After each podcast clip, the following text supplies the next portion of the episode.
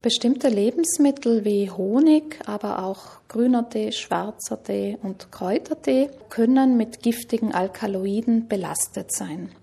Diese stickstoffhaltigen organischen Verbindungen stammen aus Unkräutern oder aus dem Pollen von Wildpflanzen und können eben Honig oder verschiedene Tees verunreinigen.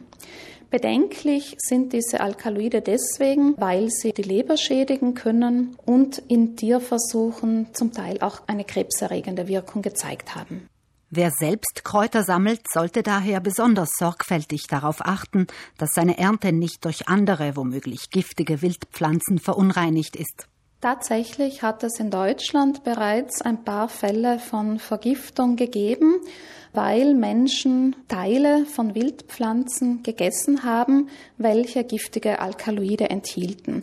Sie haben diese Wildpflanzen mit anderen essbaren Pflanzen verwechselt.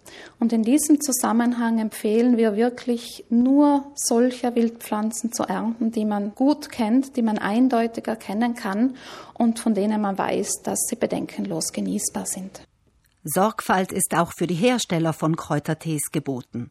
Wenn Sie Ihre Ernte einbringen, müssen Sie peinlich genau darauf achten, dass die geernteten Kräuter nicht durch Wildpflanzen verunreinigt sind.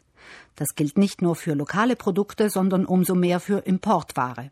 Beim Honig reichen schon die Pollen von alkaloidhaltigen Wildpflanzen, um ihn zu verunreinigen. Speziell im Bereich Honig kann es Probleme geben, denn in Südamerika finden diese Pflanzen, die giftige Alkaloide enthalten, sehr gute Wachstumsbedingungen vor. Die Honigimporteure sind sich des Problems allerdings mehrheitlich bewusst und lassen die Honige vor dem Import wirklich untersuchen, damit nur gesundheitlich unbedenklicher Honig auf den Markt kommt. Gefährlich sind Alkaloide in den Pflanzen übrigens nicht nur für Zweibeiner. Wenn Tiere auf der Weide belastete Kräuter essen, also solche, die giftige Alkaloide enthalten, dann können sie daran erkranken. Speziell Pferde reagieren empfindlich darauf und bekommen dann eine Lebererkrankung.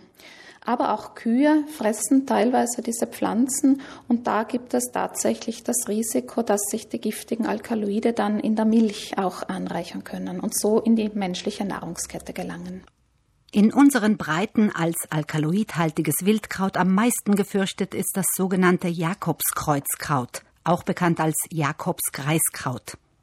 Den Namen Greiskraut trägt die Pflanze wegen der weißen Samenschöpfe, die ähnlich wie beim Löwenzahn dazu dienen, den Samen zu verbreiten. Sie zeigen sich bereits während der Blütezeit von Juni bis August. Die leuchtend gelben, margeritenähnlichen Blütenköpfchen stehen in aufrechten Doldentrauben. Die Pflanze erreicht je nach Standort eine Höhe zwischen 30 und 100 Zentimetern und gedeiht bis auf 1000 Meter Meereshöhe. Es wird seit ein paar Jahren beobachtet, dass sich das sogenannte Jakobskreuzkraut zunehmend ausbreitet, unter anderem auf Wiesen, aber auch in Straßenböschungen. Speziell trockene, warme Sommer behagen diesen Pflanzen und wahrscheinlich gibt es hier auch einen Zusammenhang zum Klimawandel, dass einfach dieser dazu beiträgt, dass sich die Pflanze besser ausbreiten kann. Daher finden seit Jahren auch vielerorts Ausreißaktionen statt, um das Ausbreiten des Jakobskreuzkrauts einzudämmen.